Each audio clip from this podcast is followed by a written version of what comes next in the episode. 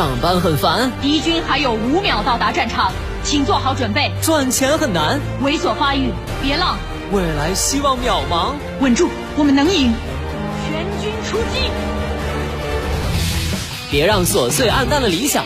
来吧，这个午后给生活加点料。八八九午后加点料。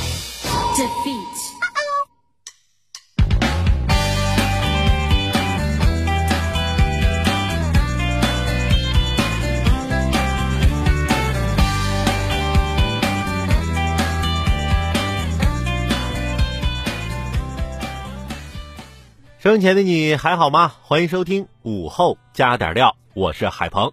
这不是这两天学校要陆续开学了吗？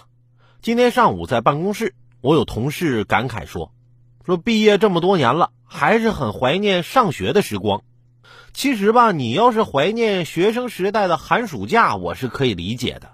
但你要是说你怀念英语课、数学题、期末考试、论文答辩，那我就不太能理解。其实啊，人们之所以感慨，我觉得都是在感慨时光匆匆，一晃多少年就过去了。为了给将来留下点鲜亮的回忆，很多人会选择拍照来定格美好的瞬间。近日，四川南充一对新人在广场上拍摄婚纱照，突然窜出一位老太太，说着“恭喜恭喜”，强行讨要喜钱。新人没给，他就一直贴在新人旁边不走。新人不停避让，老太太如影随形。当地警方网络巡视时发现此事，随后老太太被捕。她说自己今年六十九岁，看到其他老太强行讨要洗钱成功，于是啊，她也上街模仿。目前，老太太因涉嫌以滋扰他人的方式进行乞讨，被依法行政拘留。人家新娘子在现在这天气穿着薄纱短袖的拍婚纱照已经够冷的了，你还在这纠缠不休。也许有人会说啊，通过拦婚车、拦路等方式向新人索要红包、水果、喜糖、香烟等这些小物品，这一直以来都是很多地方的风俗习惯，也能烘托出喜庆热闹的气氛嘛，讨个吉利喜庆。但索要彩头应该以当事人的自愿为前提啊。至少在当事人不情愿的时候，就不该再强行索要了，否则就变异为趁喜打劫了，应承担治安处罚乃至刑事制裁的后果。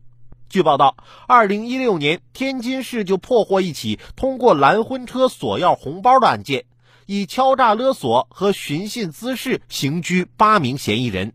建设法治社会应不以恶小而纵容。